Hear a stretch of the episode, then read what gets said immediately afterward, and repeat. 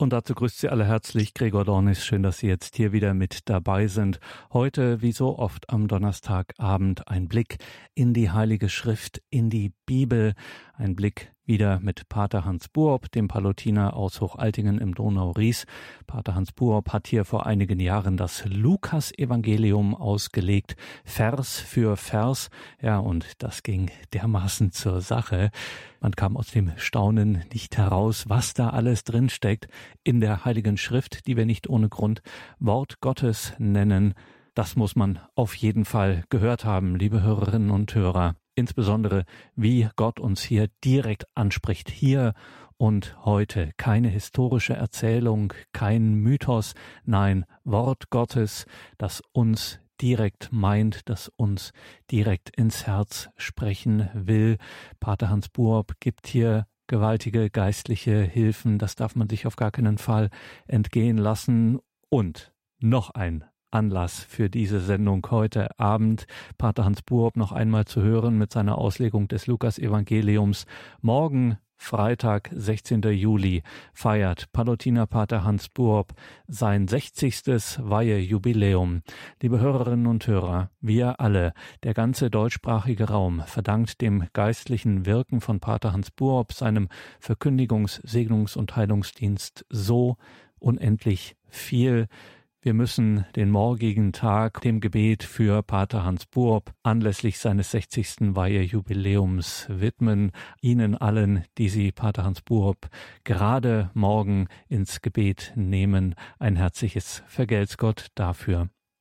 Lukas Evangelium. Wir sind im zehnten Kapitel. Wenn Sie eine Bibel zur Hand nehmen möchten, mitlesen möchten, das ist auf jeden Fall empfehlenswert, das auch am Text der Heiligen Schrift mit nachzuverfolgen, das geistlich mit dem Text der Heiligen Schrift vor Augen mitzugehen. Lukas Kapitel 10. Lukas Evangelium Kapitel 10 und geendet haben wir beim letzten Mal mit dem Vers 20. Also Lukas Kapitel 10 Vers 20. Dort spricht Jesus zu seinen Jüngern, doch freut euch nicht darüber, dass euch die Geister gehorchen, sondern freut euch darüber, dass eure Namen im Himmel verzeichnet sind. Was für ein Wort des Herrn an seine Jünger, was für ein Wort des Herrn an uns, wie es weitergeht im Kapitel 10 des Lukas Evangeliums, wie es weitergeht ab dem Vers 21 in Lukas 10, dazu nun mehr von Pater Hans Burb. Ja, liebe Brüder und Schwestern, wie Sie gerade gehört haben, wir sind im zehnten Kapitel, wenn Sie das aufschlagen wollen, des Lukas-Evangeliums. Und der letzte Abschnitt war ja die Rückkehr der 72 Jünger, die Jesus ausschickte, damit sie verkünden, Dämonen befehlen, zu weichen und so weiter. Und sie kommen voll Freude zurück und berichten, was sie da alles erlebt haben. Und dann heißt es im Vers 21, in eben dieser Stunde rief Jesus, vom Heiligen Geist erfüllt, voll Freude aus, ich preise dich, Vater, Herr des Himmels und der Erde, weil du das alles den Weisen und Klugen verborgen, den Unmündigen aber offenbart hast. Ja, Vater, so hat es dir gefallen. Und die Jünger, die er hinausschickte, das waren ja all die, die er so, ja, möchte fast sagen, aufgesammelt hat unterwegs. Fischer vom See Genezareth, verschiedenste Leute. Es waren einfache Menschen. Es waren nicht Pharisäer und Schriftgelehrte, sondern es waren die ganz einfachen Leute, die begierig waren auf das Wort Gottes, die gewartet haben auf den Messias. Die schickte er aus und die machten solche tolle Erfahrungen und deshalb in eben dieser Stunde, eben als die zurückkamen, nicht, und von ihren äh, Erfolgen be berichteten, da jubelt Jesus im Herzen. Und diese Unwissenden, die da zurückkommen, ja, sie sind also die Werkzeuge, die der Vater dem Sohn gibt, um das Reich Satans auf Erden zu zerstören. Er hat ja sehr deutlich gesagt im Vers 8 und 18, ich sah den Satan wie einen Blitz vom Himmel fallen als, ja, als diese ausgesandten Jünger mit den Leuten beteten und sie befreiten, nicht? Also Jesus preist den Vater, dass er durch diese einfachen, unwissenden Menschen, die er ihm als Werkzeuge gegeben hat, das Reich Satans auf Erden zu zerstören vermag. Schauen Sie, Brüder und Schwestern, hier ist eine wichtige Aussage an alle, die Christus folgen nach Jerusalem. Es geht darum, dass wir diese, ja, ich möchte sagen, Unwissenden sind. Jetzt in diesem Sinn, Nepioi heißt eigentlich, ähm, ja, kleine Kinder. Heißt, können Sie vielleicht auch sagen, die Demütigen. Dass er gerade durch sie den Stolz Satans zu besiegen vermag, auch heute. Also, dass er mit diesen Werkzeugen seinen Sieg im Reiche Gottes erwirkt. Also durch die geringsten Werkzeuge will Gott sein größtes Werk vollbringen, drückt Jesus aus. Und Jesus nennt den Vater Herr des Himmels und der Erde. Also seine Heilsordnung, die Heilsordnung dieses Herrn des Himmels und der Erde, bleibt den Weisen und Klugen verborgen. Weisen und Klugen, das sind diese Besserwisser, die alles besser wissen. Gerade die Pharisäer, Zöllner zeigen sich auch immer wieder so als die Besserwisser, wollen Jesus reinlegen, hören gar nicht auf ihn. Diese Besserwisser, sie sind nicht fähig, auf einen anderen zu hören. Sie sind sich sicher, was sie wissen, das ist das einzig Richtige. Und deshalb seine Heilsordnung, das heißt, wie Gott sein Heil schenkt, nämlich der Vater, der Herr des Himmels und Erde, das bleibt diesen Besserwissern, den Weisen und Klugen verborgen.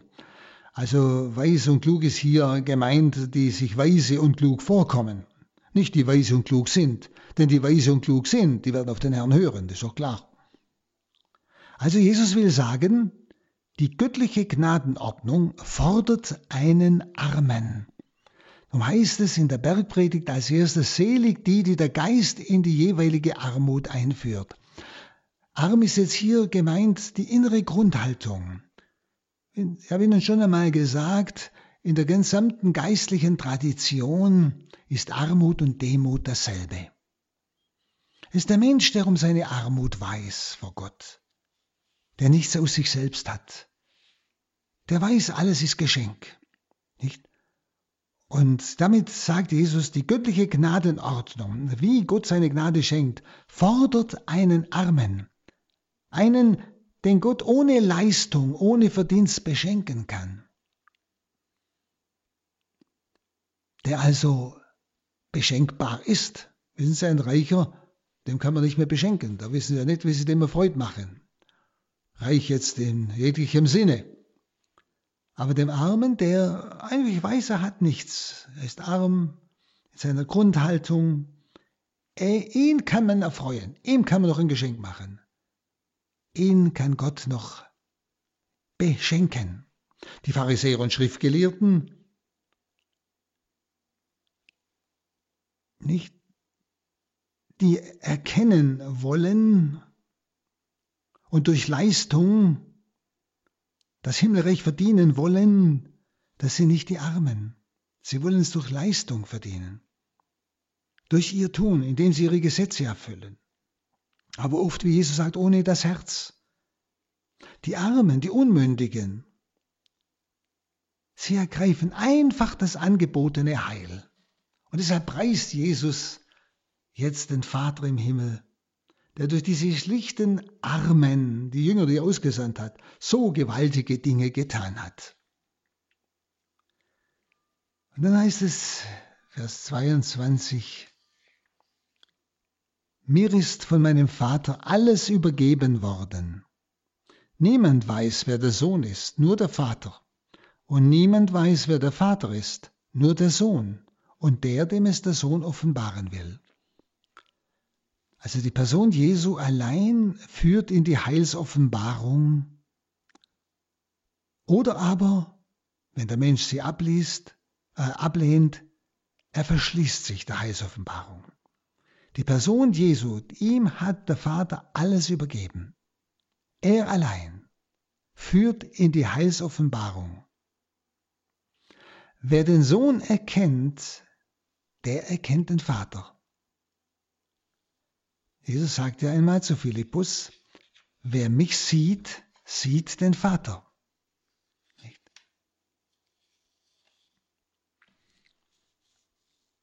Dann im Vers 23 heißt es, Jesus wandte sich an die Jünger nach diesem Lobpreis und sagte zu ihnen allein, also nicht zu den Leuten sonst, die noch dabei waren, sondern nur zu diesen Jüngern, die jetzt da ausgesandt waren und wieder zurückkehrten, selig sind die, deren Augen sehen, was ihr seht. Also Jesus wendet sich nun allein an eben diese Jünger. Das waren die zwölf Apostel und diese 70 Jünger. Zuerst hat er ja zuerst die zwölf ausgesandt, wenn Sie sich erinnern, und dann die 70. Und er preist sie selig, weil sie sehen und hören, was ein Jakob erwartete, ein Kreiser Simeon schaute im Geiste und was ein Abraham glaubte. Das alles dürfen Sie sehen und hören, nämlich in Jesus Christus und in dem, was er uns bringt, nämlich das ganze Geheimnis und Mysterium der Kirche. Dann heißt es in 24, ich sage euch, viele Propheten und Könige wollten sehen, was ihr seht, und haben es nicht gesehen, und wollten hören, was ihr hört, und haben es nicht gehört. Also was Könige und Propheten gläubig erwarteten, ist in Christus voll sichtbar geworden. Alle sehnten sich nach der Zukunft Jesu, die Propheten, die Könige, in den Psalmen der David und so weiter. Und Jesu Freude ist, dass die Jünger ihn nicht nur sehen, sondern auch hören. Denn sie hören, wenn sie auf Jesus hören, das, was der Vater ihm offenbart hat und ihnen durch Jesus offenbaren will. Deshalb die Freude Jesu. Sie sehen in Jesus den Vater und sie hören in Jesu Wort den Vater. Das ist die Freude Jesu. Und schaut, das sollte man uns einmal bewusst werden. Das Wort Gottes, das wir ja haben und kennen und das uns im Gottesdienst ja auch immer vorgetragen wird, ist dieses Wort des Vaters durch Jesus Christus, dass er, der Vater, an mich ganz persönlich sendet, spricht, zuwendet. Und wir sehen in Christus, denken wir gerade in die Eucharistie, in dieser Gestalt, wir sehen gleichsam den Vater, der sich wirklich uns ganz und gar nähert, eins werden will durch Jesus mit uns. Deshalb erwecken wir doch neu die Sehnsucht nach ihm, nach Jesus, durch den wir zum Vater finden. Und Jesus bleibt unter uns, sagte er.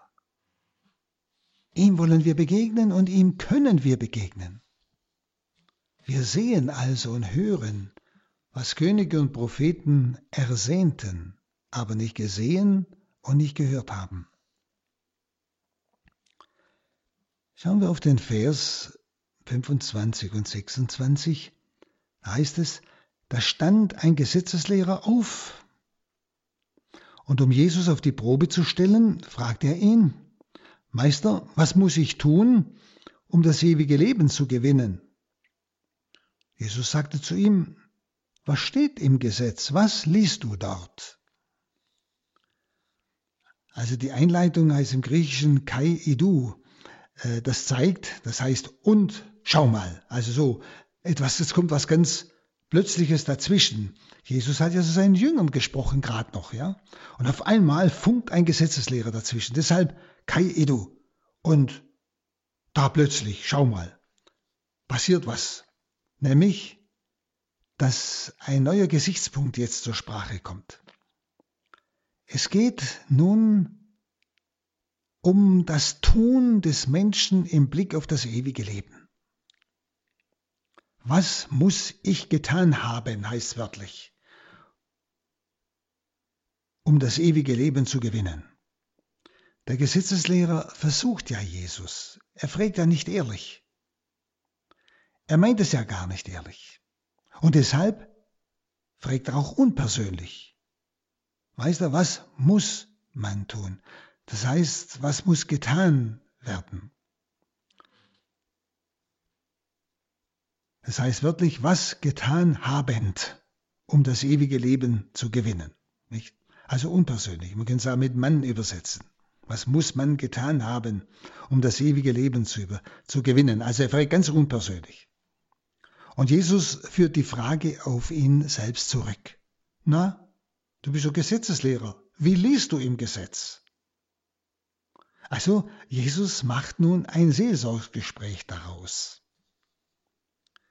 Und zwar um alle Mithörenden, die ja drumherum stehen, seine ganzen Jünger und die alle, die mit ihm jetzt gerade unterwegs waren, um sie alle zum Tun zu bewegen. Der Gesetzeslehrer muss also die Antwort selbst geben. Und das Gesetz ist Gottes Wille. Das ist die Überzeugung des Gesetzeslehrers auch.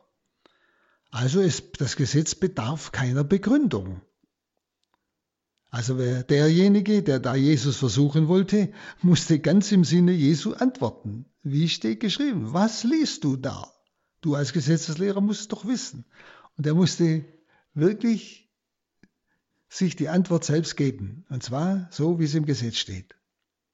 Das heißt dann in 27 bis 28, aus ganzem Herz, ähm, er antwortete, du sollst den Herrn, deinen Gott lieben mit ganzem Herzen, mit ganzer Seele und mit deiner ganzen Kraft und mit deinen Gedanken und deinen Nächsten sollst du lieben wie dich selbst. Jesus sagte zu ihm, du hast richtig geantwortet handle danach und du wirst leben. Also das Gesetz verlangt aus ganzem Herzen, sollen wir den Nächsten wie sich selbst zu lieben. Gott und den Nächsten aus ganzem Herzen. Also Jesus lobte ihn für seine Antwort. Also, und der wollte ja eigentlich sich rechtfertigen, nicht? Der Gesetzeslehrer wollte seine Frage rechtfertigen und fragte jetzt äh, Jesus, ja, und wer ist mein Nächster? Nicht?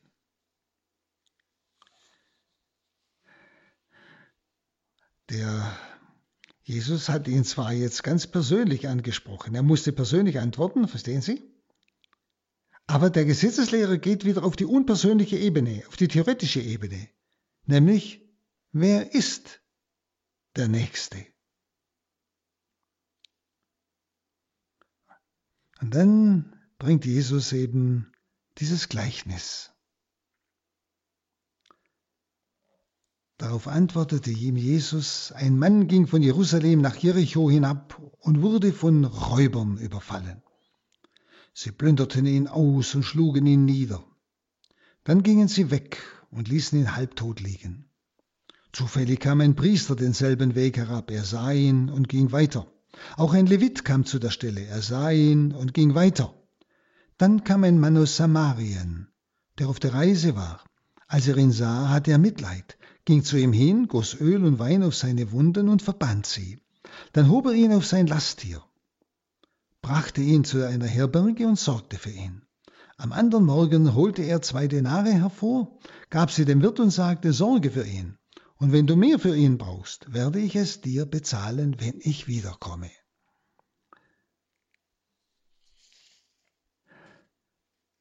Also Jesus bringt ein Gleichnis auf die Frage, ja, wer ist denn der Nächste?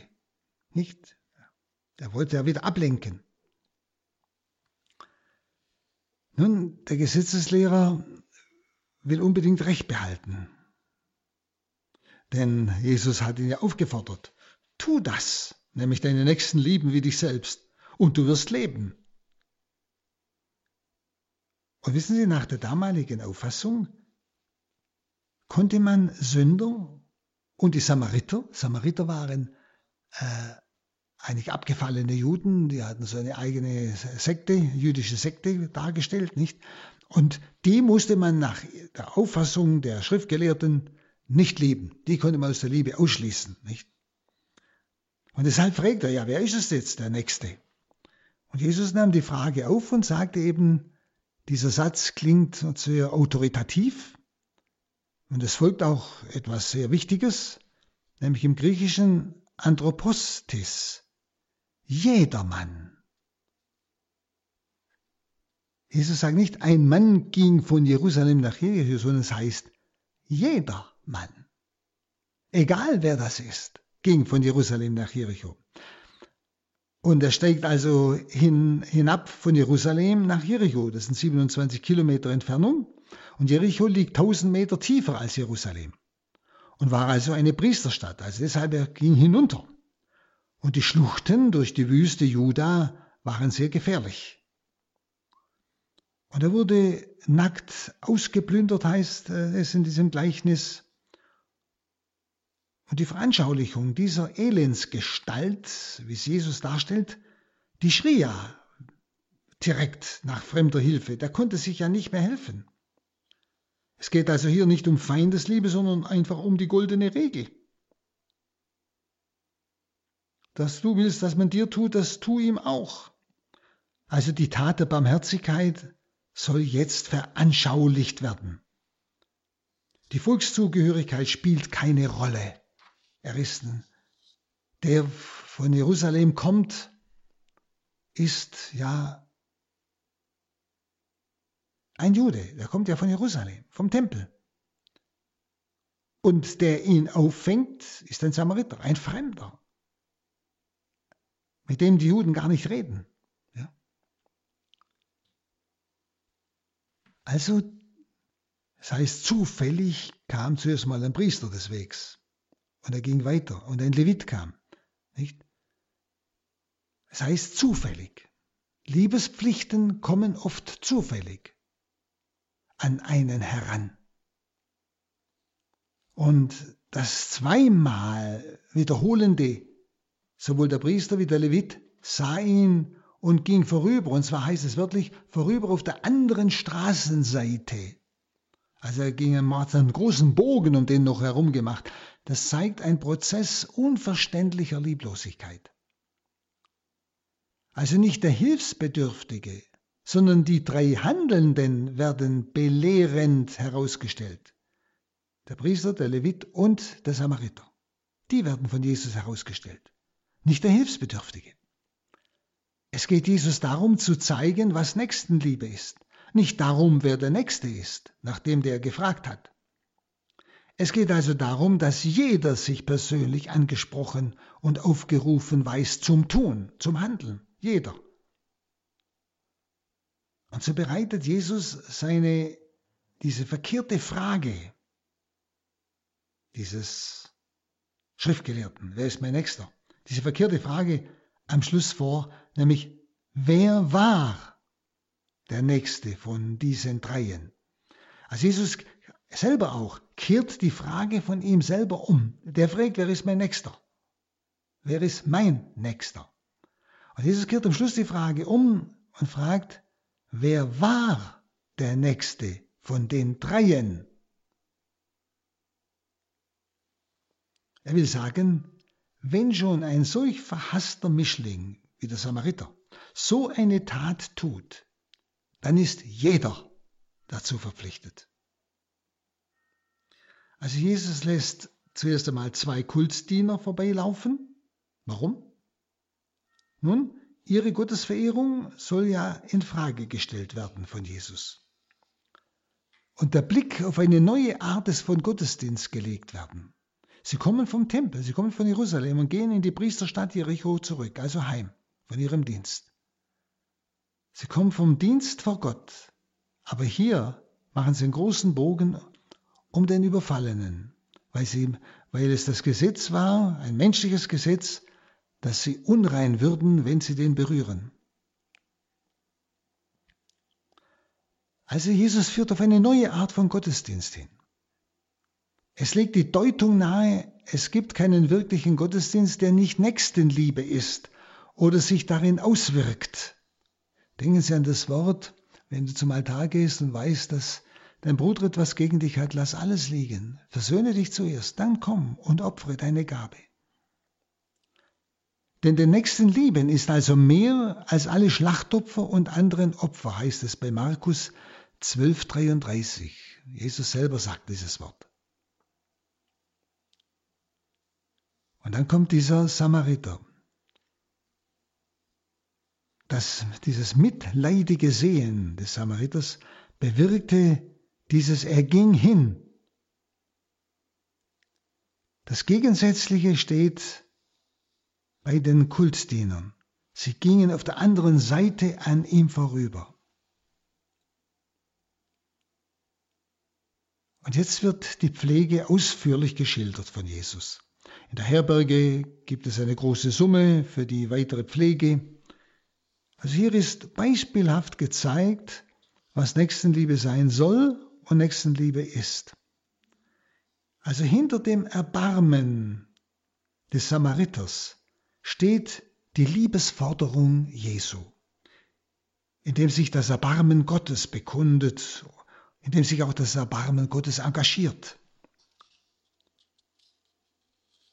Letztlich verständlich wird eigentlich der Einsatz des Samariters erst auf dem Hintergrund des Handelns Gottes in Jesus Christus. Jesus handelt so. Für ihn gibt es keinen Unterschied. Er stirbt, erlöst jeden Menschen und stirbt für jeden Menschen. Und jetzt 36, als Jesus dieses Gleichnis erzählt hatte, fragt er ihn, was meinst du? Wer von diesen dreien hat sich als der Nächste dessen erwiesen, der von den Räubern überfallen wurde? Also er fragt den Fragenden selbst wieder, genauso wie vorher, was liesest du? Und er fragt nicht, wer ist dein Nächster? Sondern er fragt, wer hat in diesem Beispiel als Nächster gehandelt? Die Frage darf nicht von mir ausgestellt werden, also wer ist mein Nächster, sondern muss vom Notleidenden hergestellt werden. Wer ist für den Notleidenden der Nächste? Nicht für mich ist der Notleidende der Nächste, sondern wer ist für den Notleidenden der Nächste? Also der Notleidende macht mich zum Nächsten. Das ist die Aussage Jesu. Jeder Notleidende, dem Sie begegnen, von dem Sie hören, der macht Sie zum Nächsten. Und dann, als es der Gesetzeslehrer antwortete, der, der barmherzig an ihm gehandelt hat, da sagt Jesus zu ihm, dann geh und handle genauso. Wieder das Gleiche. Schon interessant, wie Jesus antwortet. Er lässt die Leute immer selber Antwort geben, wo sie sich selbst überführen müssen. Also die Antwort des Gesetzeslehrers ist treffend. Also er selber bestimmt den Nächsten von der barmherzigen Tat her, die eigentlich Gott charakterisiert. Er, er charakterisiert den barmherzigen Gott. Bei der Schwester Faustina sagt ja Jesus, er möchte seine Barmherzigkeit der Welt offenbaren durch uns Menschen. Und Jesus weist ihn ganz deutlich auf sich selbst zurück mit diesem Sü, du.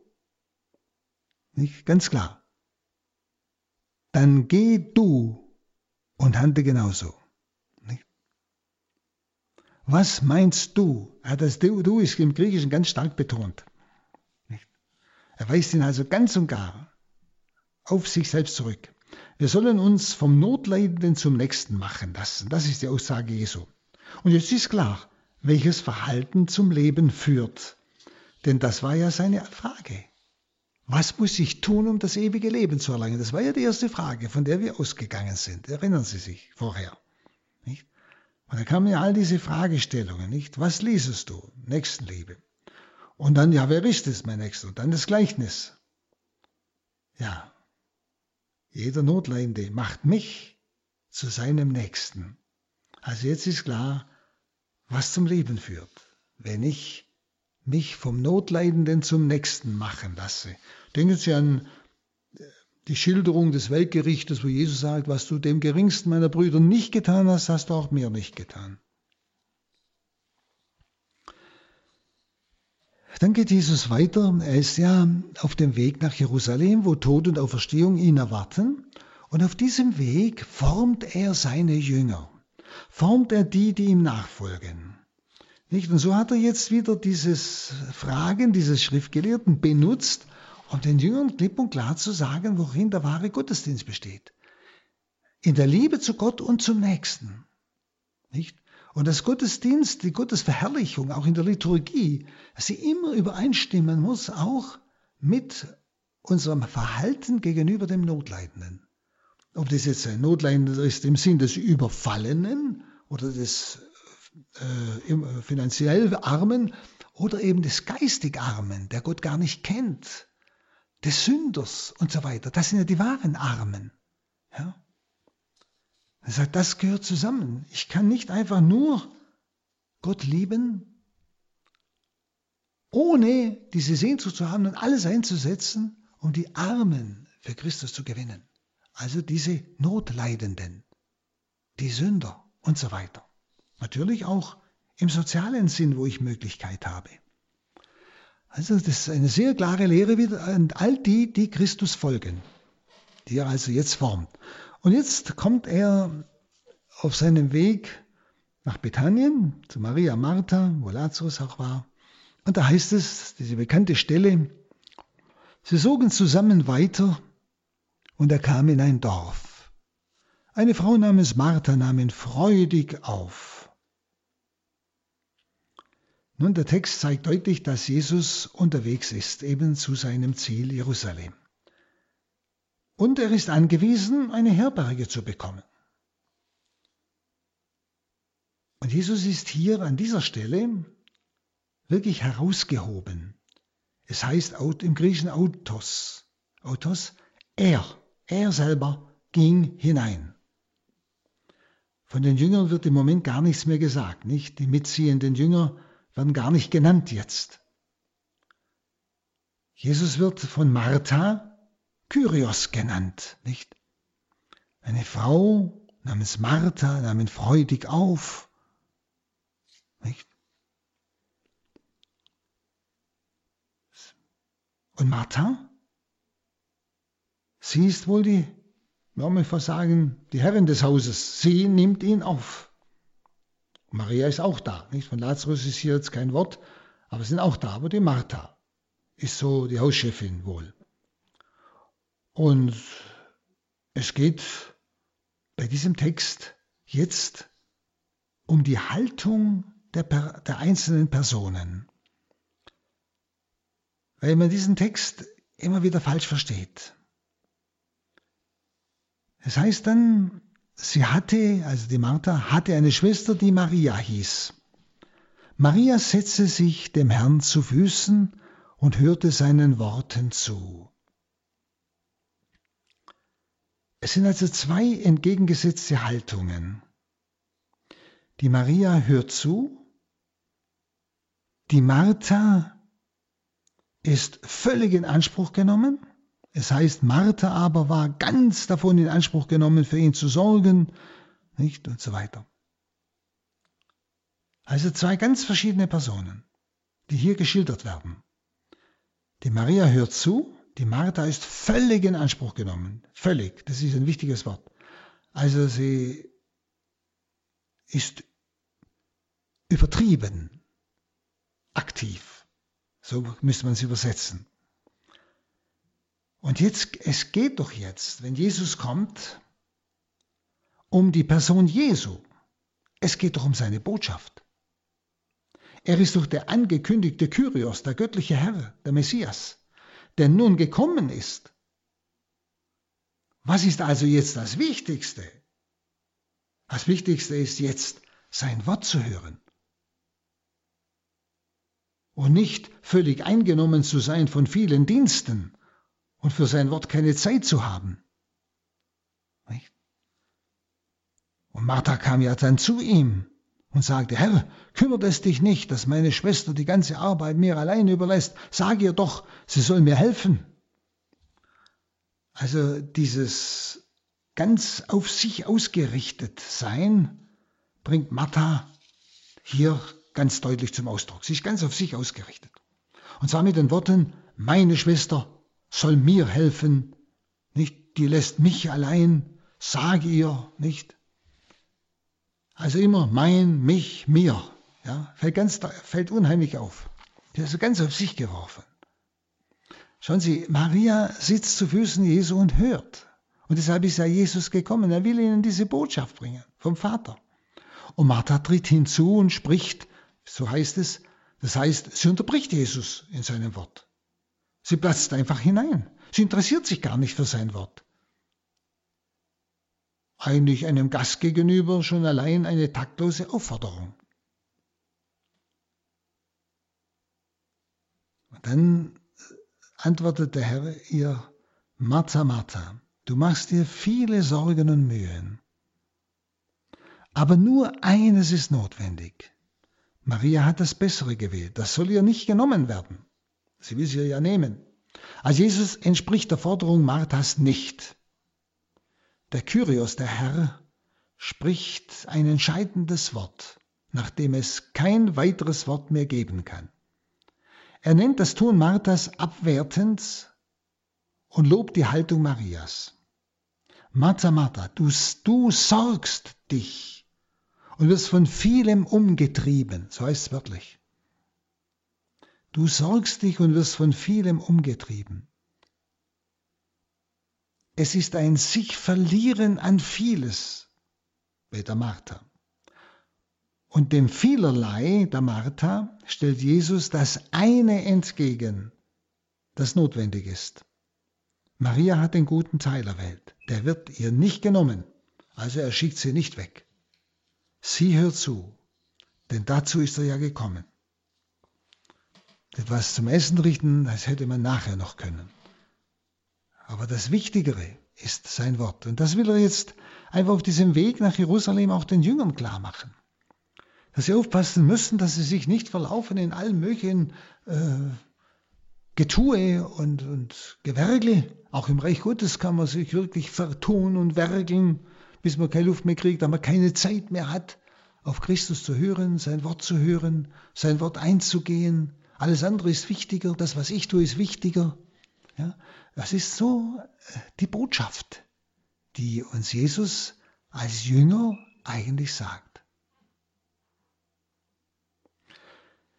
Dann kommen wir an das Kapitel 11 des Lukasevangeliums. Da heißt es im ersten Vers, Jesus betete einmal an einem Ort. Und als er das Gebet beendet hatte, sagte einer seiner Jünger zu ihm, Herr, lehre uns beten, wie schon Johannes seine Jünger beten gelehrt hat. Jesus betete einmal an einem Ort. Er ist ja jetzt in Bethanien bei Maria und Martha. Und wenn sie einmal dort waren in Bethanien, und da, jetzt ist zwar im Moment die Straße gesperrt, aber sonst konnte man gleich oben rüber über Bethphage auf, bis zum Ölberg und da oben steht die sogenannte Pater Noster, also Vater unser Kirche, da wird genau dieser Stelle gedacht, wo Jesus betete und die Jünger nach dem Gebet fragten, dass sie dann Jesus im Vater unser lehrte. Also wer schon mal dort war, dass er sich das auch äh, örtlich vorstellen kann. Jesus betete einmal an einem Ort und ja, muss ja in der Nähe von Bethanien, äh, Bethanien gewesen sein, nicht? Das ist ja gleich das nächste. Und als er das Gebet beendet hatte, sagt einer seiner Jünger, Herr, lehre uns beten, so wie Johannes. Also Jesus wird hier jetzt als Beter vorgestellt. Und daran wollen jetzt eigentlich die Jünger teilhaben. Im Gebet erhält Jesus ja seine Offenbarungen. Immer wieder, wenn viel los war, hat er sich zurückgezogen zum Gebet. Und dann ist er wieder weitergegangen, um zu verkünden. Nicht? Also im Gebet erhält der Jünger immer wieder die notwendigen, auch inneren Wahrnehmungen, Erkenntnisse. Da kann der Vater wieder durch ihn, den Armen, denken Sie wieder an diese Jünger, den Armen, den Unmündigen, wieder neu sprechen. Aber wir brauchen immer wieder regelmäßig als Jünger diesen Anschluss an Gott, an den Vater der durch unsere Armut der Welt sein Wort verkündet. Also die Jünger nehmen wahr, wie Jesus wohl im Gebet seine Erkenntnisse bekommt, seine Offenbarungen bekommt. Und sie vergleichen jetzt hier Jesus mit Johannes, aber Jesus ist ja der unüberbietbare Lehrer, der Kyrios. Sie sagen ja Herr, sie nennen ihn wieder Kyrios, ja. Und Jesus sagte zu ihnen, auf diese Bitte lehre uns beten, wenn ihr betet, so sprecht. Vater, dein Name werde geheiligt, dein Reich komme. An dieser Stelle bei Lukas ist das Vaterunser sehr knapp ausgeführt. Also, die erste Anrede ist Vater.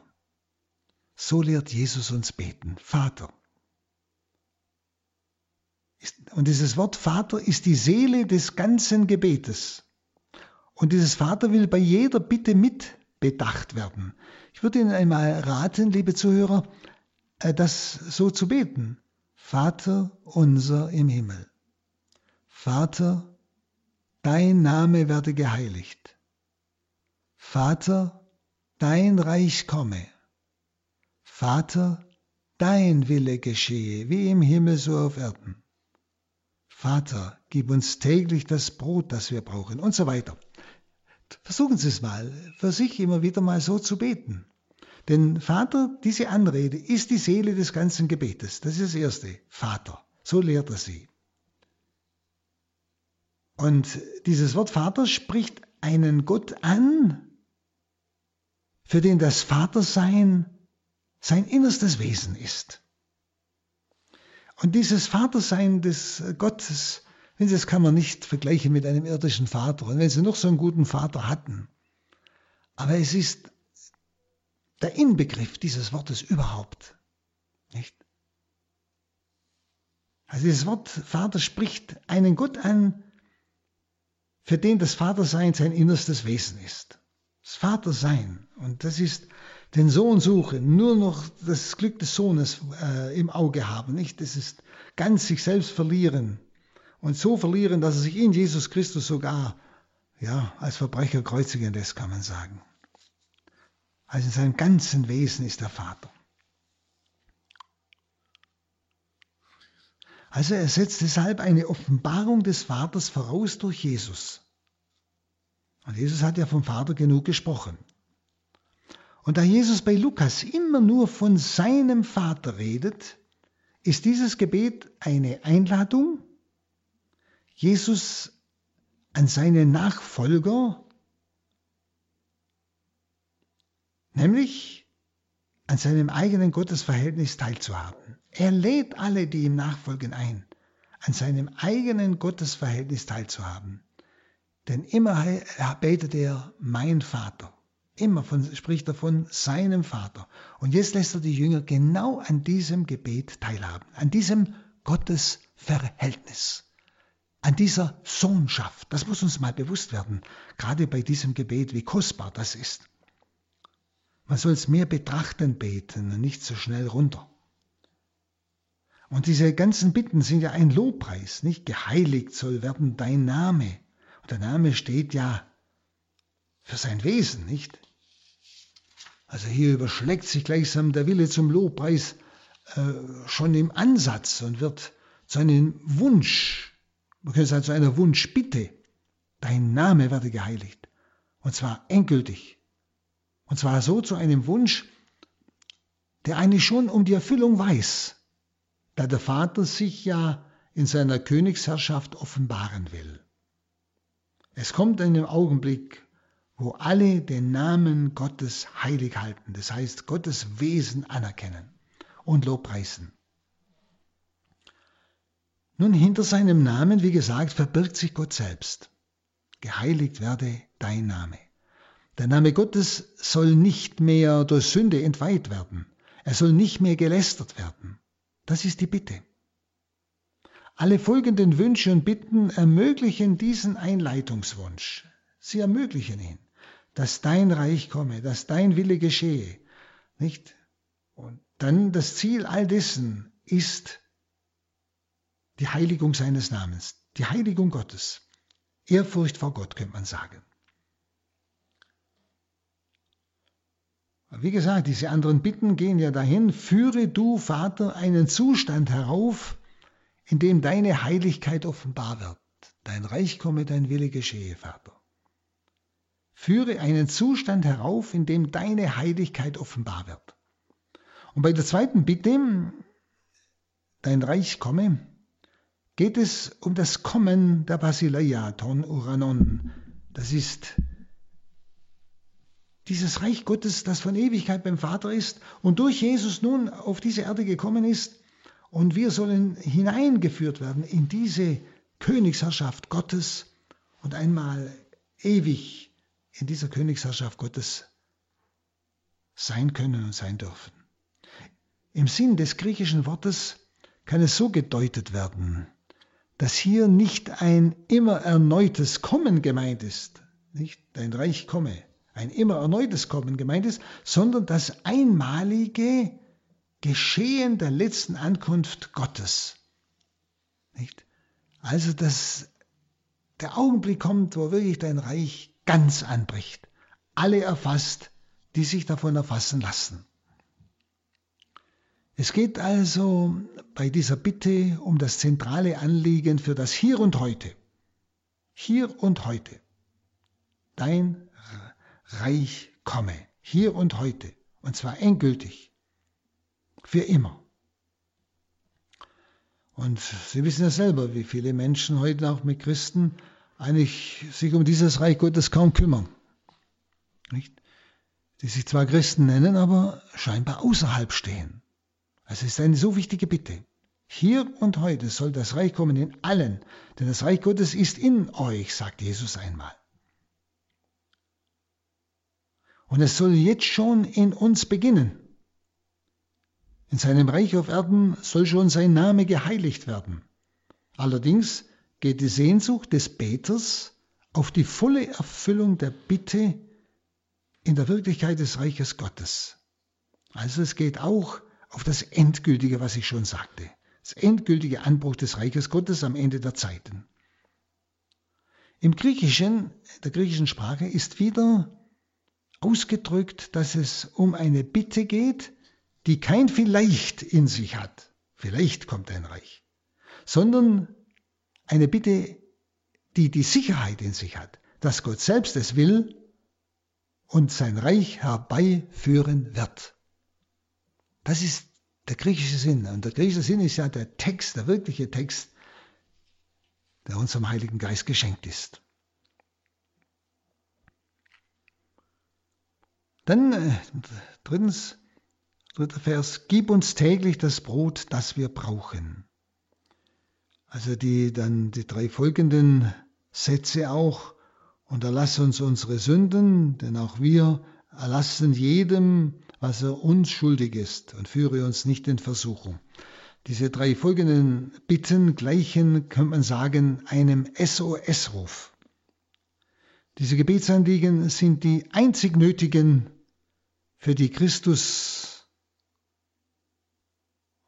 ja, man kann sagen, für, die, für alle, die Christus folgen und auf die Königsherrschaft Gottes ausgerichtet sind, bedürfen.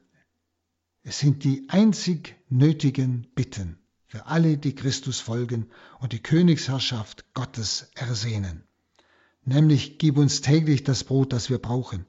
Gemeint ist Brot ist im Bibel immer das Lebensnotwendige, die nötige Gnade, das gehört genauso dazu. Alles, was ich heute brauche, aber nur heute. Ich bitte nicht für morgen, ich bitte für heute, um ganz im Heute zu leben, nicht? Denn heute könnte das Reich Gottes anbrechen. Und erlass uns unsere Sünden, die sind die wichtigsten Bitten. Denn auch wir erlassen jedem, was er uns schuldig ist. Und führe uns nicht in Versuchung.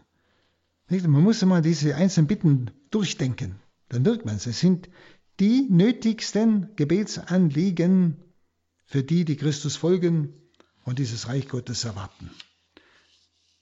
Die Bitte um das heute nötige Brot, wie es wirklich heißt, nicht, meint ganz klar, es geht nicht um einen Vorrat. Das ist wie beim Manna. Das Manna war immer nur für diesen Tag gegeben. Wenn man es aufbewahrte, war es praktisch verkommen.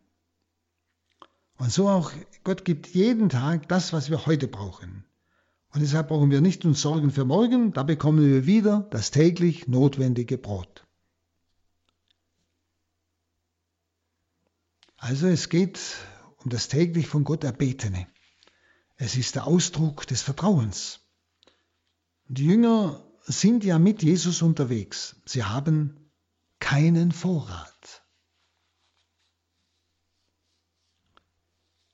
Und diese Bitte an Gott, nämlich um Vergebung der Sünden, ist dann die Bitte dass uns wirklich vergeben wird, damit wir am Reich Gottes teilhaben können.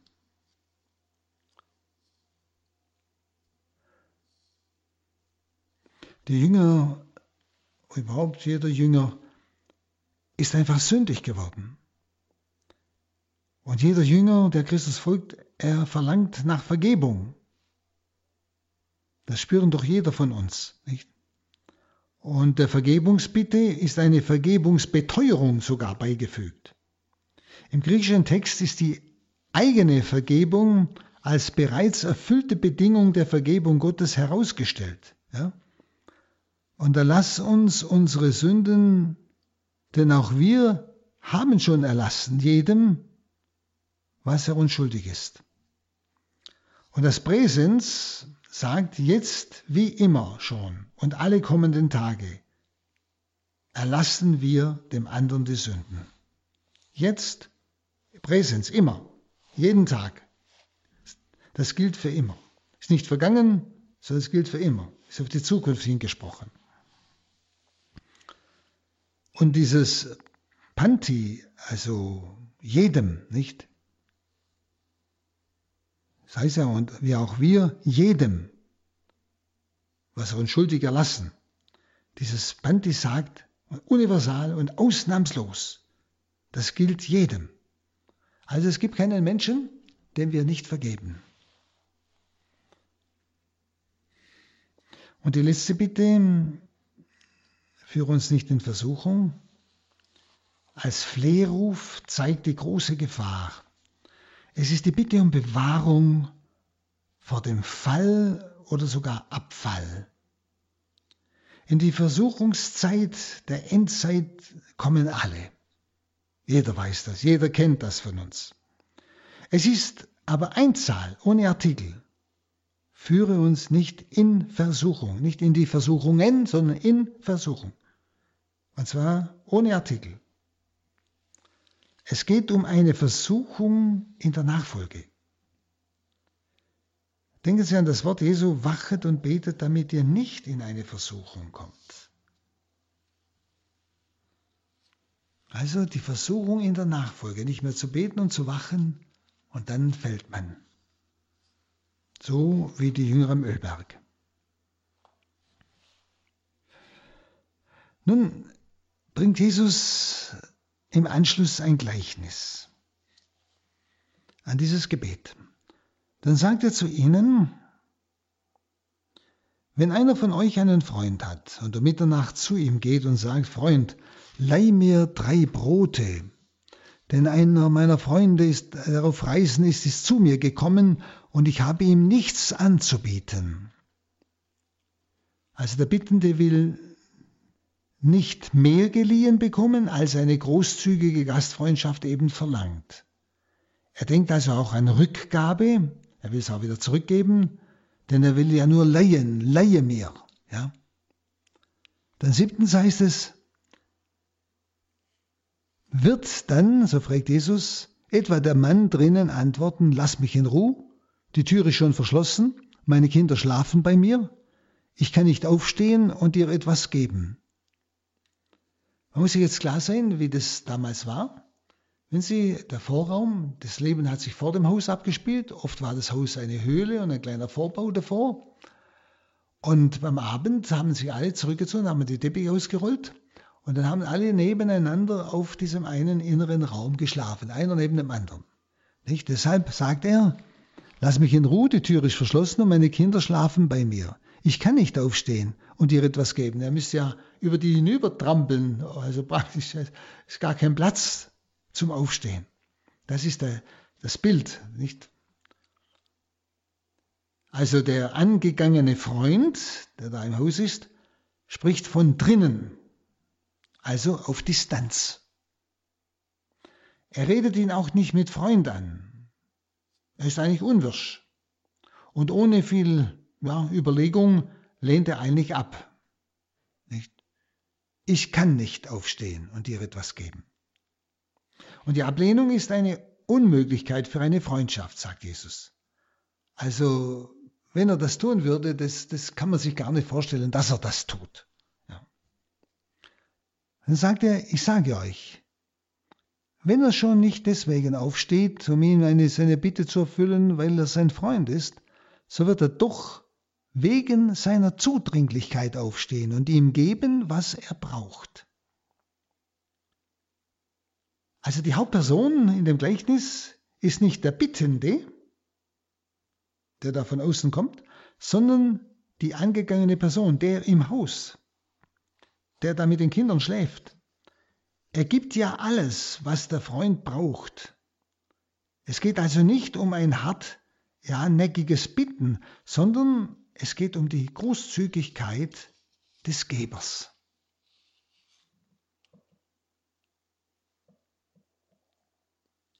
Und deshalb sagt Jesus,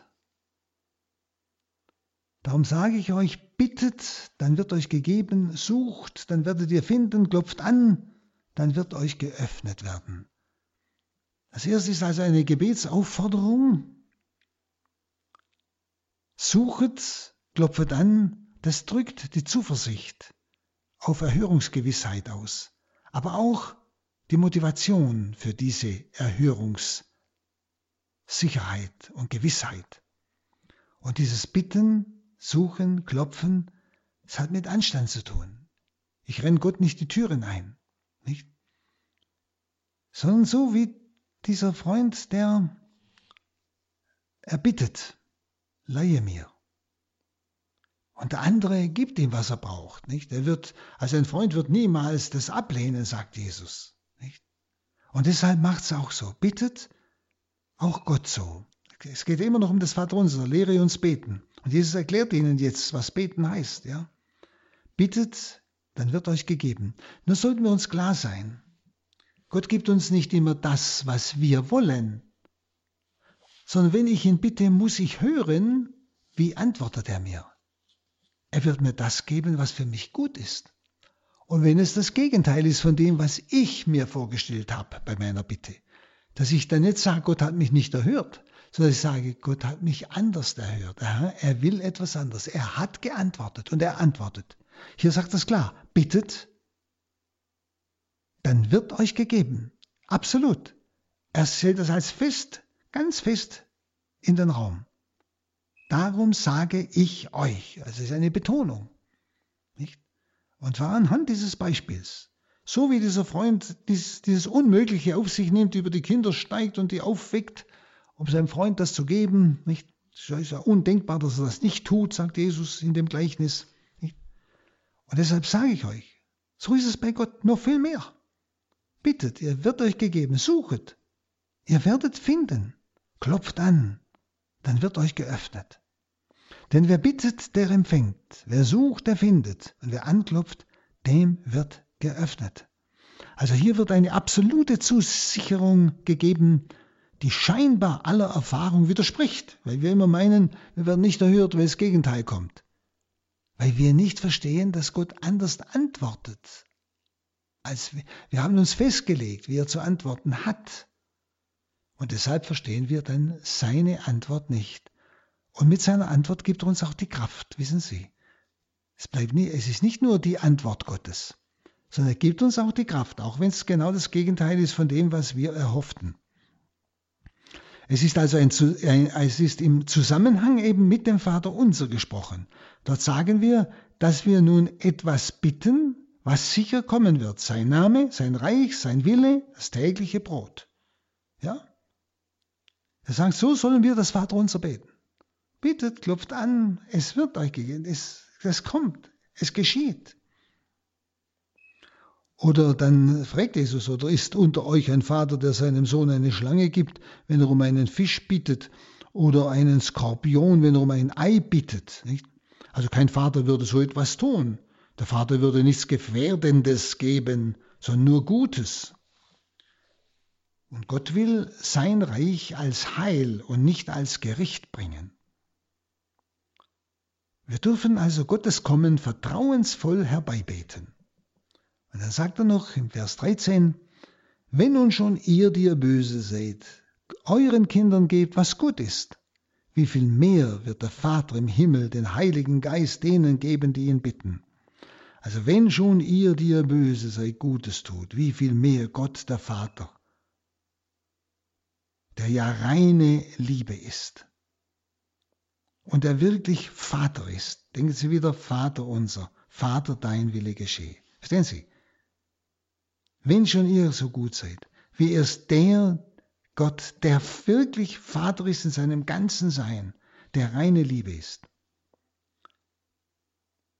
Und da der Heilige Geist für uns entscheidend ist, sollen wir den Vater um den Heiligen Geist bitten. Wir haben die Zusage, er wird ihn geben. Er wird ihn geben. Und das ist etwas ganz Entscheidendes. Ohne Heiligen Geist läuft überhaupt nichts. Und deshalb sollten wir den Vater immer wieder im Namen Jesu um den Heiligen Geist bitten. Das gehört zum täglichen Brot. Sehen Sie, so hat er jetzt eine Lehre gegeben, wie Sie beten sollen, was die wichtigsten Bitten sind. Aber er erklärt auch gleich, in welcher Weise Sie bitten sollten, mit der festen Sicherheit, Gott antwortet. Gott handelt. Gott öffnet die Tür, wenn dir klopft. Er lässt sich finden, wenn wir ihn suchen. Er antwortet auf unsere Bitten. Das ist sicher. Denn wenn ihr schon so gut seid, wie es der, der in seinem Sein Vater ist und Liebe ist, und vor allem wird er das Größte und Wichtigste geben, wenn ihr ihn bittet, den Heiligen Geist. Schauen Sie, das ist eine Verheißung. Das ist nicht ein vielleicht. Wenn ich den Vater um den Heiligen Geist bitten, wird er ihn mir geben. Vor jedem Gespräch, vor jeder Arbeit, vor allen Entscheidungen. Das ist wichtig. Liebe Brüder und Schwestern, ich hoffe, dass Sie jetzt ein bisschen mitgehen konnten, dass Sie wirklich spürten, was Jesus eigentlich sagen wollte wie er uns als seine Nachfolgenden ausbildet, wie er uns in den verschiedenen Situationen, die er unterwegs lebt, äh, äh, erlebt, wie er uns da immer wieder etwas zeigen will, wie wichtig es ist. Denken Sie auch noch einmal an dieses Hören der Maria, auf sein Wort hören und nicht gleichsam mit lauter Diensten äh, überhaupt keine Zeit mehr haben. Auch selbst wenn es Dienste sind für ihn, die Martha hat ja ihn bewirten wollen, nicht? Aber wichtiger noch ist das Wort hören. Den Dienst entsprechend dem Hören einteilen. Es muss jedes alles seinen Platz haben. Lassen Sie sich vom Wort Gottes wirklich weiterführen.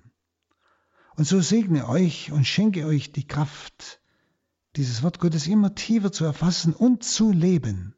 Der allmächtige Gott, der Vater und der Sohn und der Heilige Geist. Amen. Amen.